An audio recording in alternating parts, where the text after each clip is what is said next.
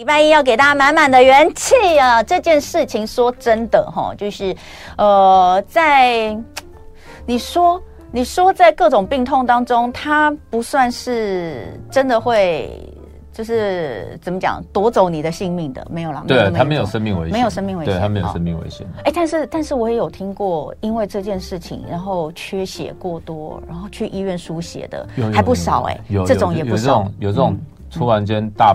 大爆炸，爆炸，然后喷血的，对。哎，我刚刚讲到现在，听众朋友，你到底知不知道我们今天要讲什么？就是说呢，它很难启齿，但是很多人有这个状况，它呢没有到会夺走你的性命，但是当它它它每天都让你，他每天都让你感受到它的存在，对，你就觉得很烦很不舒服。可是呢。有时候又常常解决不了哈，这是什么呢？我们刚刚说了，好治哎，治不在，好自在。我们要来讲的就是痔疮的问题。那痔疮大家知道它是在。什么专科吗？哎，痔疮有专专科吗？我们通常觉得痔疮通常都是都是我们大肠直肠外科在处理。对，但是我们今天在现场呢，是今天早上特别从南部坐高铁上来跟我们聊这个主题哦，非常非常感谢他，义大医院一般医学外科主任陈志一陈主任，欢迎主任。谢谢谢谢。哎，大家如果有兴趣的话，可以打开 YouTube 看一下，超级型男坐在这里。哎，你头发很帅。有去有去烫啊？对 对对，对。哎，我比较少看到医生这么重视自己的外表的。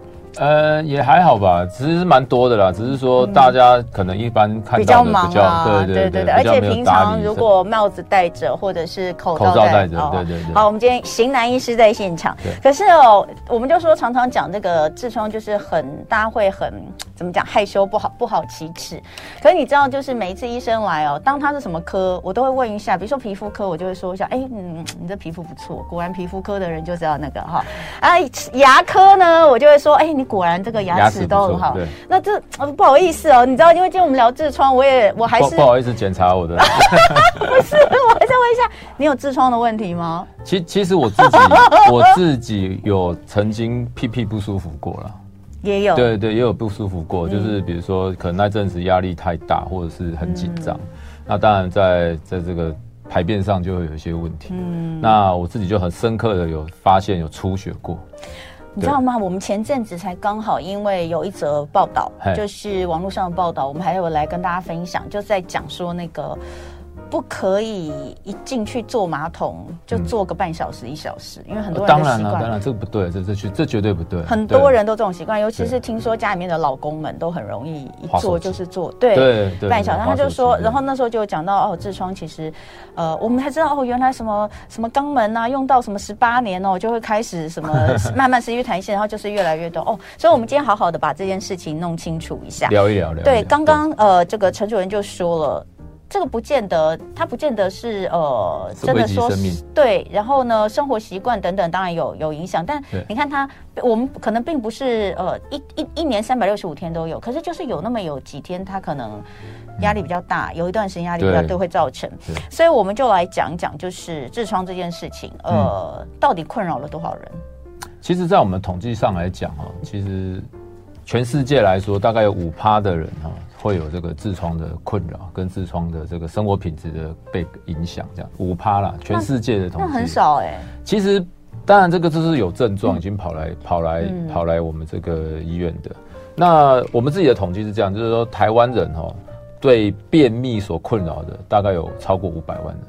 嗯，好、哦，这健保资料库抓下来就发现，哇，大家都很很多人，其实超过五百万人都有这个排便困难的问题。嗯嗯那这个问题当然就像我那时候一样，我自己的经验就是，我那时候就是那几天就是 很久没上厕所，然后因为压力大又紧张，啊，好不容易去上的时候，真的就弄不出来，啊，当然就会在马桶上用力坐很久，嗯，啊，当然这个时候屁股就有出问题了。但但一两次就会吗？不会吗？应该是长期都这样才会吗？对对，但是长期，所以一开始像我那个自己，我自己的经验是我那时候应该是肛裂。哦，就是因为你太用力，对啊，太硬了，然后整个刮过去，对对对，它就喷血了。对啊，一般来说，因为我们自己是医生，所以我们知道，我们知道哦，那个就是肛裂。所以我们就是要做保健。对，那可能一般人或者一般民众，大家可能不知道的时候，就会觉得哇很恐怖，就会跑来医院做检查。嗯，啊，当然日积月累下来，这个问题就会越来越严重啊，就是不止肛裂、痔疮就会跑出来。嗯，对，所以，嗯，其实其实我应该要这样讲，是说，我个人觉得，不只是只有便秘会造成痔疮，其实现在现在我们我们现在生我们现在现代人哦，那生活都太紧张，嗯，压力都太大，所以哦。很多人都很多人是怎么样？很多人其实不是便秘，嗯，他是肠燥症。对，肠燥症超多的。一吃东西，一吃东西他就想要跑厕所，嗯，好啊，每一天跑个两三次、三四次都有。那这个问题也会造成你这个屁屁使用过度，就菊花使用过度。哦、菊花一旦使用过度，其实对痔疮来说，它就是一个恶化的因子，哦，它也会变大。哦，对，所以你看那个痔疮的成因哈，其实。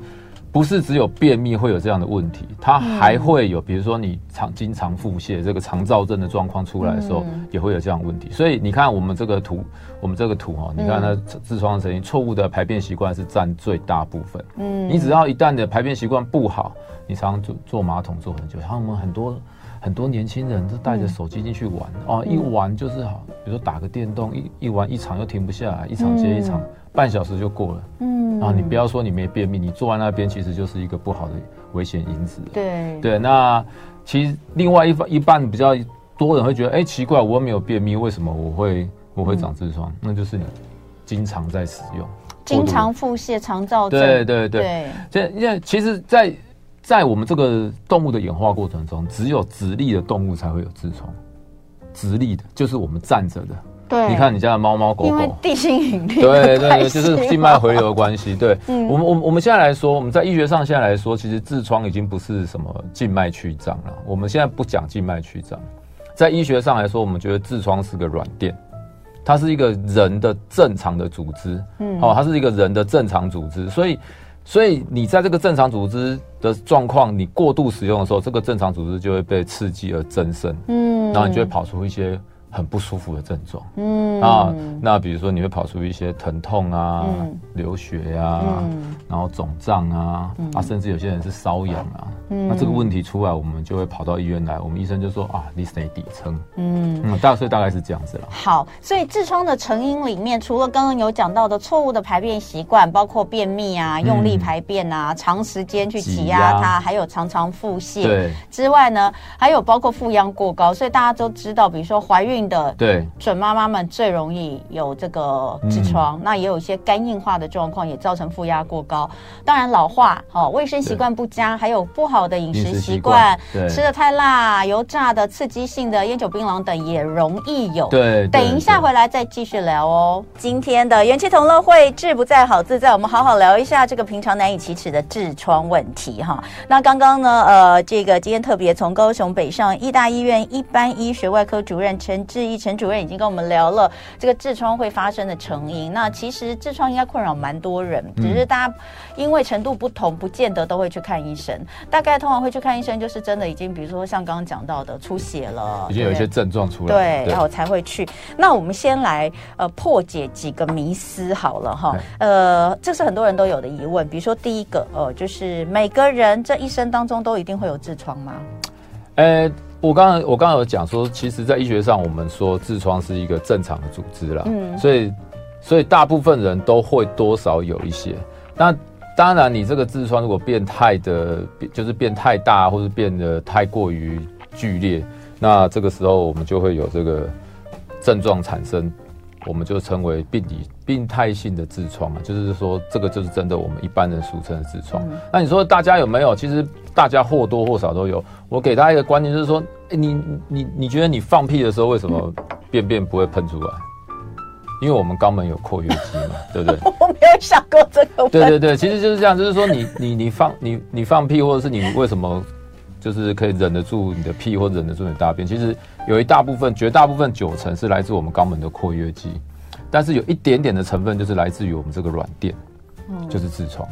然后痔疮帮你把最后一关缩紧。那所以，所以每个人都会有这个东西了。那只是说这个东西你去怎么使用它，它变得变得变得不一样，它就会有产生一些症状，会造成你生活上的困难，这样子。好，对，所以大家人多多少少都有，都会有，对对对。好，哇，原来痔疮它是一个正常的组织。感觉就是门口那边挡一下这样子，对对对，这样这样比喻是对的啦，没错。再来，便秘的人就一定会有痔疮吗？那这个这个同时，我们也要聊到到底怎样算便秘，对不对？便秘是这样子啊，其其实现在国际上有一些定义是在定义便秘这个东西啊，但是我们我们还是会说这个还是要看人啊。像我个人觉得比较顺的方式就是大概一天一次啦，不多也不少啊。但是有些时候就是会造成说有有些人他就是。一定是两三天才会一次，有可能跟他吃的东西比较少，或者是怎么样。但是基本上你超过两天没有好好的去，没有好好上个厕所，我个人都会跟跟我们的病人或是跟我们的民众讲，其实你这样已经算是有点便秘了。嗯，所以我会我我们还是基本上尽量希望所有的民众都是一天一次，这样才比较不会有便秘的状况。哎，我有朋友一个礼拜一次。哇，那真的很惨。可是他一直都是这样。对，所以有些人他觉得这样子 OK 啊，对。有些人觉得他说哦，我一个礼拜一次，他觉得很 OK。但其实我们都觉得这样子不太对的。嗯。对啊，这个可能如果说你想去深究一下问题，可以去做一些检查，比如说做个大肠镜啊，或者做个摄影啊。然后当然你在。我们会比较担心是不是你的肠子天生蠕动就比别人慢？对，那如果是这样怎么办啊？那个要做很精密的检查哦，那个要做很精密的去看这个肠子蠕动的时间。嗯，我们会去让我们会去让这样的有这样的状况的人，他们去吃一些有显影的一些胶囊，然后去隔一段时间去照相，看那个是不是在我们正常时间内会排出来。哎，有些人就是照照理来说，大概是二十八到二十四小时，我们吃进去的东西要到肛门口，嗯，但是有些人就是会超过。那这样就会变成是，我们就会诊断他可能肠子蠕动真的太慢。嗯，那有些人他是比较一些先天的问题，他可能是骨盆腔出口那地方有问题。嗯，好，就是他就是我们在便便的时候，他整个骨盆腔的那个肌肉放松程度不够，它造成出口的阻塞。那这样子也会造成他。很难大这样子，嗯，所以这个问题其实是很很很难诊断。对对对对，嗯。好，再来，痔疮没有任何功用，其实不然，刚刚有讲过，对，痔疮其实有功用的。老年人比较容易有痔疮吗？当然，就是说你活得越久，你整个整个这个退化程度会越强嘛。你当然活得越久，你站的时间越高，你这个静脉回流当然就是比别人久啊。对，哎，所以一定说老人老人家比较容易长长痔疮，但我们最近会发现说痔疮有。一直往年龄往下的趋势了，嗯，因为这可能跟现在人的这个饮食习惯、饮食习惯还是很大，因为现在都吃的太精致了，嗯，所以常常就是拉肚子，啊，不然就是吃的太吃吃吃，就是可能吃的太辣。嗯，然后应酬喝酒什么的，其实这都会造成这个痔疮变严重。嗯，对，然后还有就是我们刚刚讲的，就是大家都久坐，嗯，追剧啊，滑手机啊，嗯，哎，都没有好好的活动，血液循环当然会比较差。对，嗯，好，再来，男生比较容易有痔疮。我们的统计是这样子，我们统计是在台湾，就是大概五百万以五百万以上的人，他会有这个便秘的问题，但是比例上来讲，男女生比较多，所以。但照照这样推论的话，可能女生痔疮会多一点啊。嗯，因为男女生，我们现在统我们现在统计去追资料，大概是三比一，女生的便秘比男生多三倍。但是其实也可能是男生没有来看看看病，也有可能。嗯，所以照这样的感觉是女生痔疮可能会比较多。不过，就我自己的临床经验来讲，我个人觉得差不多。嗯嗯，我个人觉得差不多，一半一半。对，嗯，好，所以刚刚哦，这五个问题已经帮大家了解，就是痔疮的一些好发族群啊，嗯、等等啊。嗯、那呃，刚刚我们也看到了，就是痔疮的成因，嗯，那个图对不对？对，你帮我们整理出来那个图。那那么多的原因里面，你觉得哪一个还是你在呃门诊里面看到最高的？哦，一定是一定是这个错误的排便习惯，一定是错误哦。所以其实哎、欸，其实它这个我这个有分有分是不是比例哦？对，所以这个占比最大的第一个就是错误的排便习惯，第二个就是第二个是饮食习惯，对，接下来就是老化。嗯，好，那我们也常听到一个就是内痔外痔。哦，对对对，这个东西它又是呃有什么差异吗？呃、其实内痔外痔就是大致上就是痔疮长的位置而已啊，嗯、对。呃，同就是按照字面上意义来讲，内痔就是比较里面嘛，嗯，啊，外痔就是比较外面，嗯、对，大概就是这样子，这样。所以看起来的话，应该是外痔有有我我听过一种说法，不知道这个说法到底这个、嗯、听起来是很能够理解，但是不知道在医学上这样讲对不对？就是说痔疮掉出来了，掉出来了就变成外痔，所以听起来就是外痔应该是比内痔严重。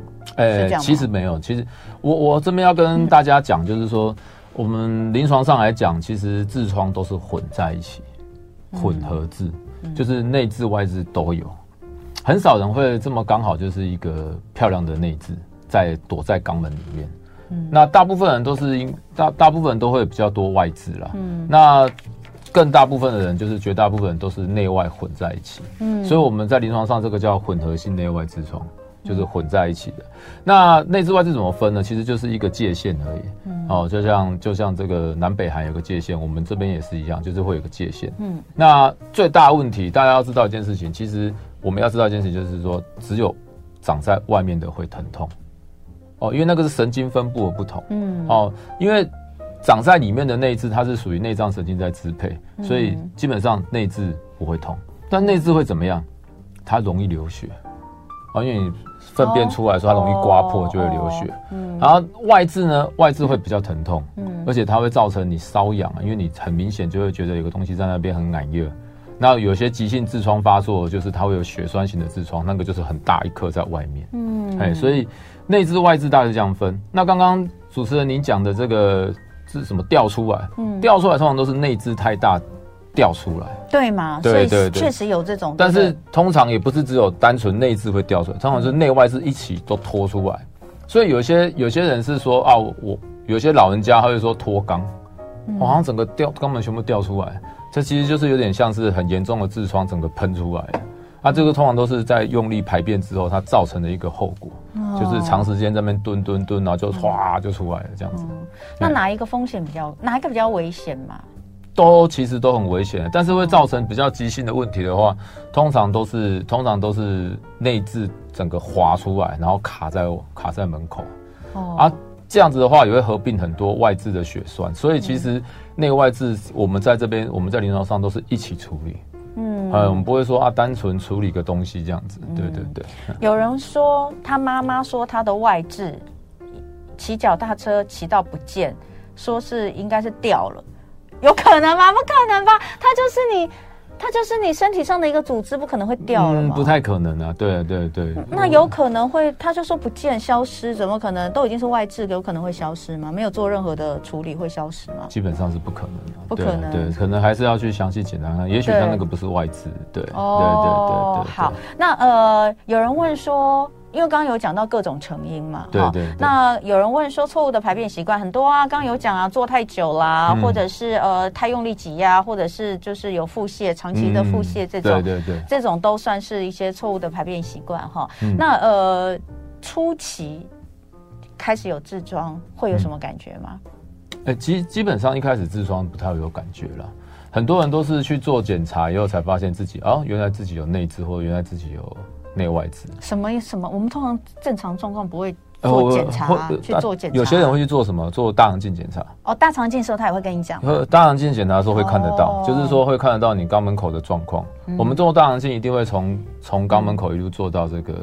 盲肠回盲肠回肠这里，对，嗯、所以也会看得到，对，嗯，基本上都是一开始发现，很多人都是、嗯、啊，原来我有痔疮这样子。好，所以这里呢，呃，陈基主任也帮我们做了一张痔疮的症状。除了会痛之外，还有几个，对不对？对对对、嗯。第一个是排便时出血，出血对。这个这个有很多人觉得哇，我是不是大肠癌？就去了大概百分之超过一半都是痔疮了，应该百分之七八十都是哦。没错没错。所以我们才会说那个大肠癌做的粪便潜血，其实它的呃准确率没有办法那么高的原因，就是它有的时候会有痔疮出血的问题的。对，其实其实国、嗯、国民就是卫福部他们一直在推这个癌症筛检。那个粪便潜血是一个非常重要的，嗯、但是你要大家要想一想，粪便潜血其实是一个非常简单的检查方式。啊、你要去做，你要去做大肠镜，你要喝泻药，还要排时间，有些人甚至可能还要麻醉评估。但基本上，粪便潜血检查已经算是非常简单。那它可以抓出来，大概是我们目前统计是五趴的人可以抓得到大肠癌，嗯、就是对啊。但是就像刚刚主持人讲的，其实绝大部分都是痔疮在出血，嗯、对，而有少部分人是因为比较大的息肉在出血，对。嗯，然后除了排便时出血之外，还有肛门瘙痒。哎，我们刚刚有一个朋友说，她老公就是觉得痒痒的，去检查才知道长痔疮，为什么会痒痒的？呃，这种我我们临床上来讲，会觉得屁股痒痒的哈，就是因为它多的那一块。就是外痔整个拖出来，哦、然后你会觉得一直有东西在你的肛门口。嗯、那第二个的话，我们发现这样子比较容易屁股痒的的人，他们都会有一个其他的一个伴随的一个症状，就是腹泻、肠燥症。嗯、因为你三不五时一直在排便，嗯、所以你一不断的有粪便经过你的肛门口，嗯、你那边地方就容易变得瘙痒。哦，哦，很痒啊！你又抓，然后又常常过度使用，那外痔又跑出来，嗯、所以就会越来越痒。我们看很多人都抓到整个屁股都角质化了，嗯、整个肛门口都角质化也是有。哎、所以那种什么年轻，我以前都觉得，虽然呃刚有讲嘛，它跟年纪一定也有关系。对。但是我我以前有看过那种什么青少年时候就开始可能有痔疮的。有有有，就是是不是也真的有可能是因为肠燥的关系？以年龄来说，他没有使用那么久啊。呃，其实有我们我们临床上还是有看到小朋友就有长痔疮的，就是他可能先天上长生出来他就有一点小小的肉。肉这个小肉块这样子，嗯、那个都是小小的痔疮、嗯、啊，可是那个是长出来生生下来就有，你只要去正确的使用你的屁屁，基本上不会让它恶化就好。啊，年轻人，我们看见年轻人很多人长痔疮，那个有些不是先天的，那个就是就像是主持人讲的，他的生活习惯真的是不好，嗯、排便习惯也不好。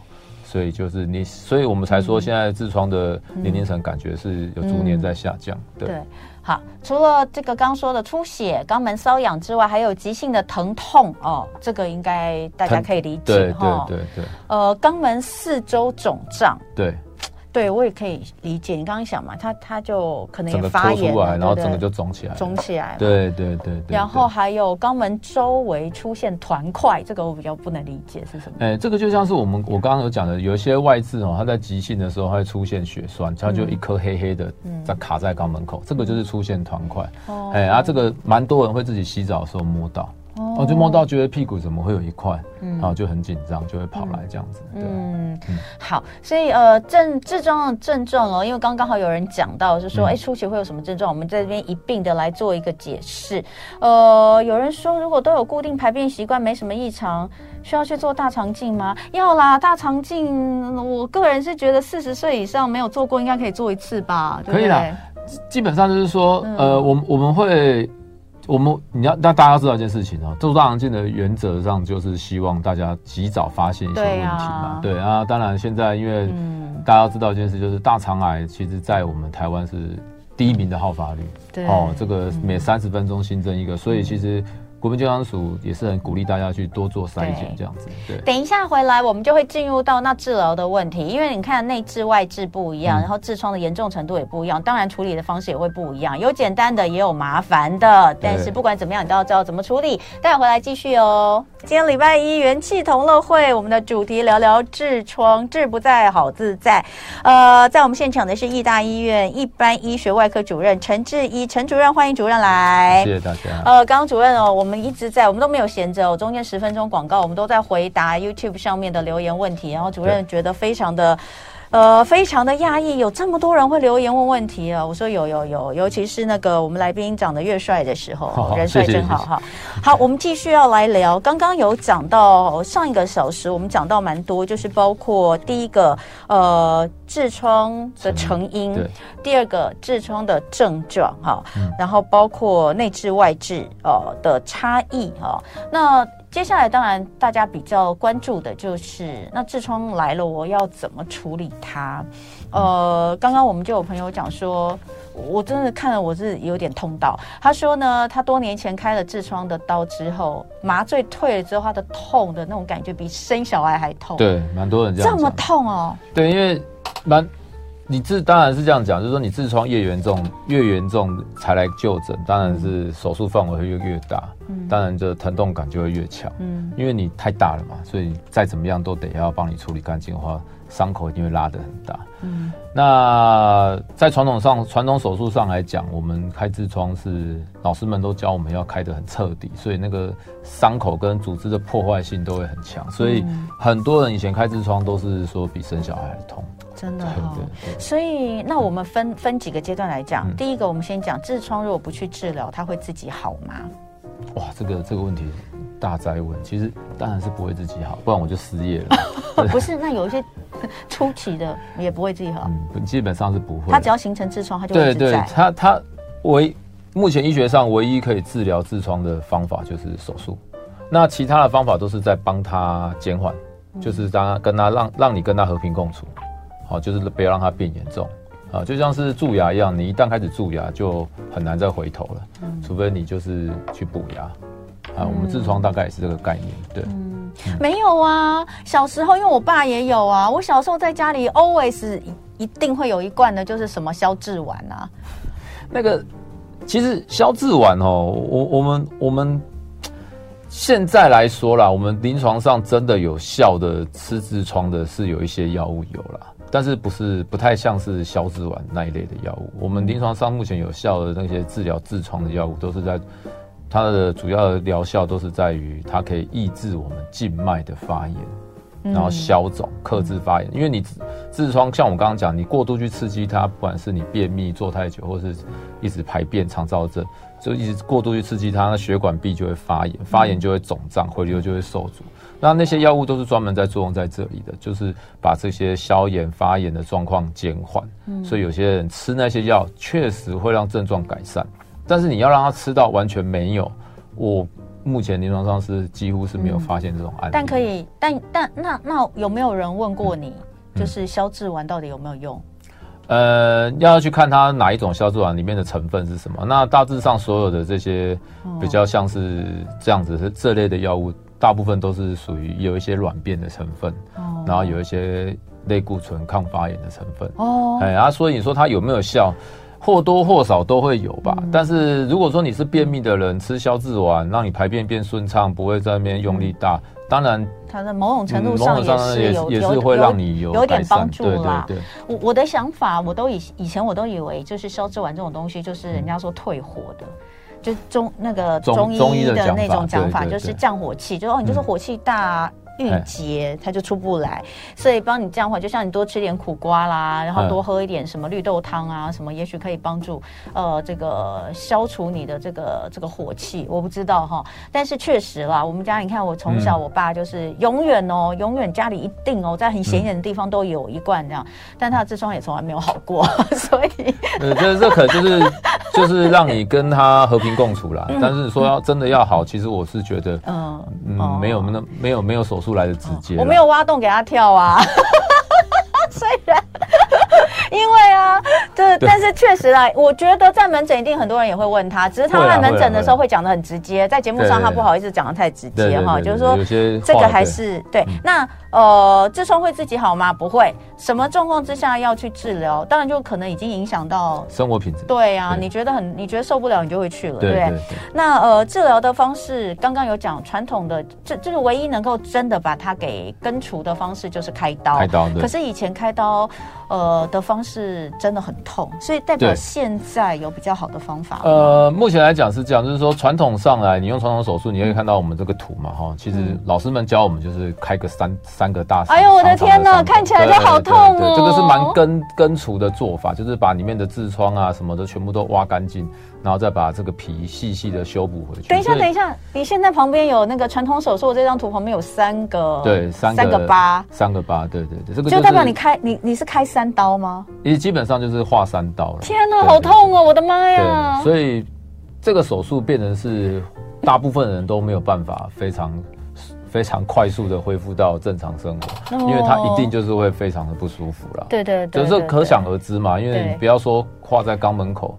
你画在手上就超痛，还而且还三道，所以从手术上来讲是真的蛮痛，而且以前开刀比较没有那么好的止血工具，开个传统手术可能会血流如注啊，到处喷啊，那也有可能会造成感染，会加感染的状况会比较严重啊。对，其实这个传统手术上开起来当然是真的比较不舒服了。对，嗯，微创现在就是现在大家都对，大家都流行微创，但是我们在做微创的时候，其实还是要蛮看每个。每个人的状况，如果你的痔疮就是这么大，像一朵菊花、一颗垒球塞在你的肛门口，你说要多微创，其实也不太可能啊。你说啊，我要伤口再小也不太可能。所以我们都是这样，就是说临床上我们现在在门诊看到病人，如果已经开始长痔疮了，我们都会跟他说，你你如果你要到非常严重再来开，当然也是可以，但是不太建议。因为这样的伤口再怎么样帮你围都围不了多少哦。对对对，对，所以好，所以我现在要问这个，这又是我下一个问题，跟手术相关的，就是到底什么样的状况是需要到手术？呃，几件事情来讲，其实每个医师他的原则上是不一样。有些医师一定要看到你整个菊花都喷出来了，他才要帮你开刀。啊，有一些觉得你已经开始在长了，已经有掉出来的感觉，我们就会推荐你，建议你要处理。所以每个医师他认定的不一样，但我的我们的原则，我自己的原则是，如果今天我们的民众来跟我说，哎，他已经觉得他屁股真的是很不舒服了，他已经觉得影响到他生活了，嗯，那如果有些人小小的他就觉得很满意了，哦，那就觉得这这个就是不舒服，那我们就会帮他处理。啊，有些人超级大，我都跟他说，你再不开，等下哪一天大出血送来急诊，嗯，他觉得没有关系啊，我就是这样过生活很舒服啊。他就是喜欢在那边蹲个马桶，划划手机，看个报纸，他觉得这样人生很快乐。那其实我们也不会推荐他开，所以真的是看人。所以我们还是说，下午的原则里面，我都是看人。如果你觉得说你需要手术了，你屁股已经不舒服了，影响到你的生活品质了，那我们都会来帮你开。啊，至于什么方法开，我们就是再来个人化的定，个人化的量身定做这样子。嗯，对。哎，所以微创，我我看你这边写，就是还有的有的不用住院哦。门诊手术就可以处理哦。对，就是说，其实这个就是看有没有要有没有要有没有要自费自费项目到什么程度啊？因为像在健保上来讲，健保健保健保目前支付痔疮手术，它一定是要我们的民众来住院的。嗯，所以你如果是你想要走健保健保支付这一块的话，你就要住院。对，你就是得要住院，起码要住一天呐。嗯，那当然，如果说你要完全跳脱健保，你不好意思来大医院给人家看屁股。你想要去比较隐秘的、有比较私密一点的地方，那大部分不能住院的话，就是要全自费了。嗯，对对对。那那像这种微创手术、嗯、做完之后，大概多久可以恢复工作？哦，我们大概都是这样讲，还是依照个人的程度。你如果非常非常大，那当然不可能马上就是可以回去工作。我们当然，但是我们。目前平均来讲，如果你做微创手术，大概是一个礼拜可以恢复工作了。一个礼拜，对、哦、啊。当然，如果你做更微创，就是说像现在比较厉害的技术，比如说是什么做什么镭射啊，或者冷凝刀啊这些，有些人做这些手术，他可能隔天就跑去上班了。嗯。哦，他可能就是隔天就隔天就继续去开车，或可能继续去坐办公室，嗯、也有的。所以，所以微创也有分很多种，很多种，对对对。比如说有哪些呢？有哪一些哦？嗯，呃，通常来讲，哎、欸，这边有我们的、那个，我们有图吗？有微创手术的分别吗？因为刚刚你有讲到一个什么刀？对，呃、欸，还有我们我们没有了，就没有了啊，我没有传嘛。嗯，对，基本上就是说，我们目前来说，嗯、我们在做肛门的手术，尤其是痔疮，嗯、会有非常非常多种手术的器材。对，对对对。那一般来讲，都是用一些能量刀。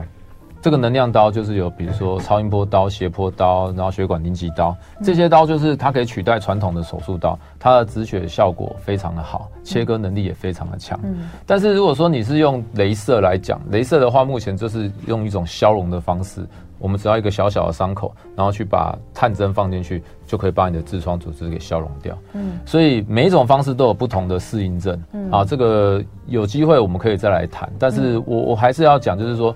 目前的手术微微创痔疮手术非常多种武器可以使用，嗯、所以你在你跟你医师讨论的时候，你必须知道你的医师擅长使用什么方式，然后你适合什么方式，对，那这个才能取得一个最好的治疗。医生会告诉大家我擅长什么方式吗？我、欸、我不擅长什么方式？哎、欸，基本上是这样，就是说，像有些有些有些东西在某些医院就没有。哦，哦，对，就是比如说现在比较新的镭射这种技术。真镭射啦，就是真的镭射。那有些医院目前我们知道是还还没有采购进来。其实你真的有时候看规模，然后还有对，没错，看这个医学中心级的的医院真的比较多新的器材，这是这是实话，这是实话，对，没错没错。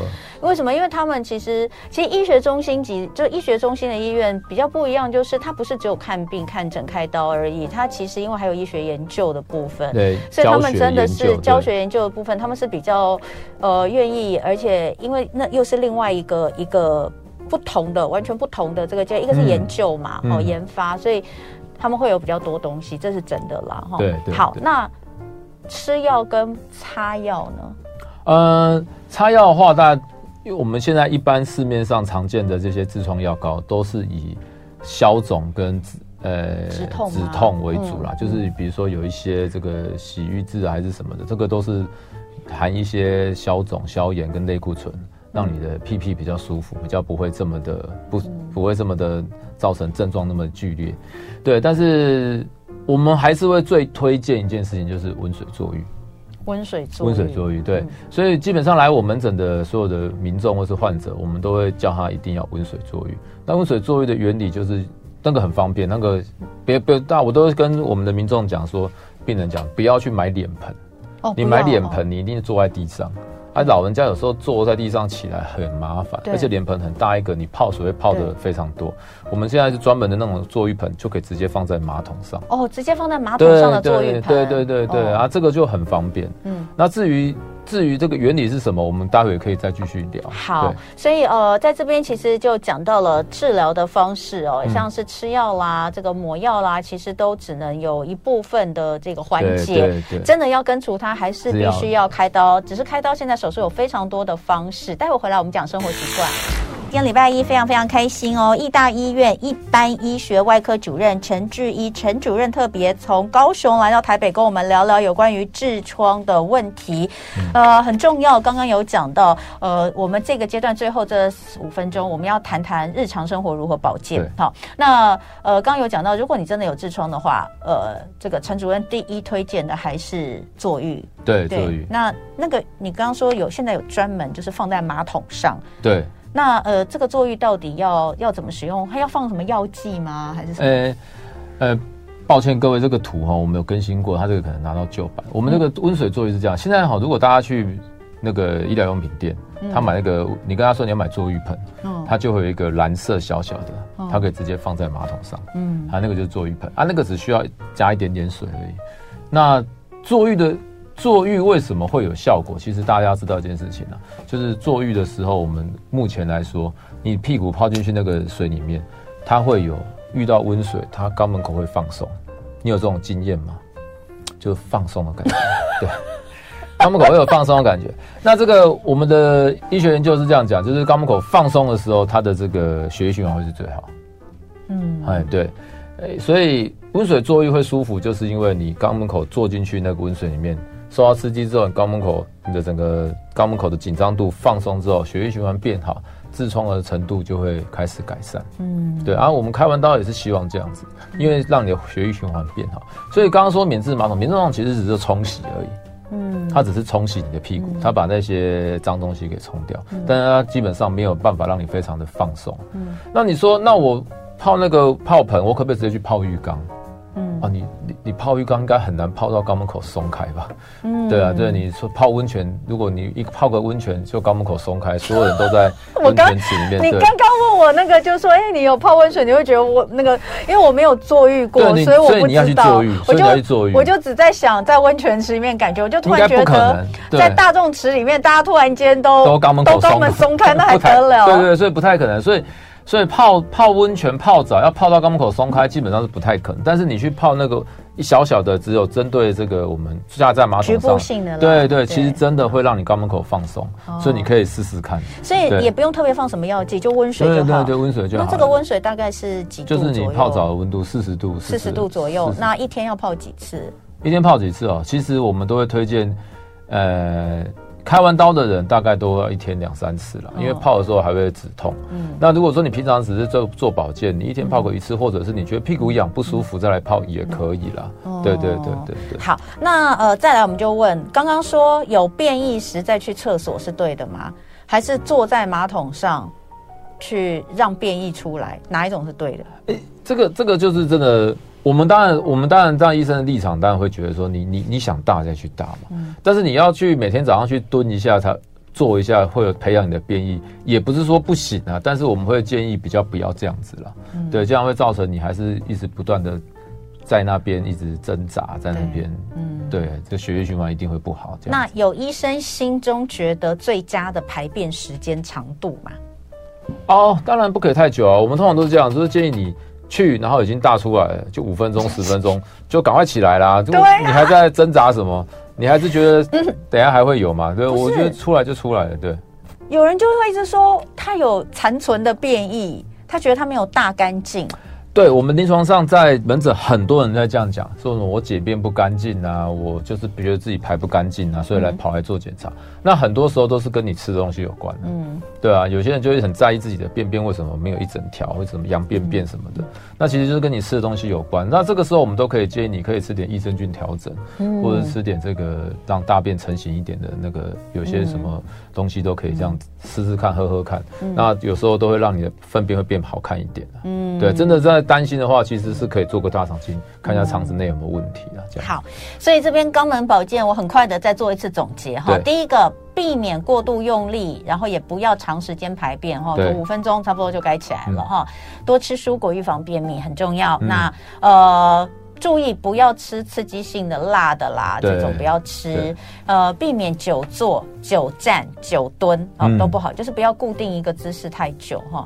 然后免治马桶的好处就是在冲洗的部分，所以保持清洁。上完厕所之后用水冲洗是 OK 的哈，保持清洁。但是最重要的还是温水坐浴。对。那今天也告诉我们，其实你可以去这个医疗用品店买那种专门的坐浴盆，是放在马桶上的哈。对，放在马桶上。就真的，我刚刚在想那个。坐浴，我也是想到脸盆，然后坐在地上，实在是太累了，太累了，太累了。老人家真的起不来了，起不来，一起来会头晕了。对，对，所以。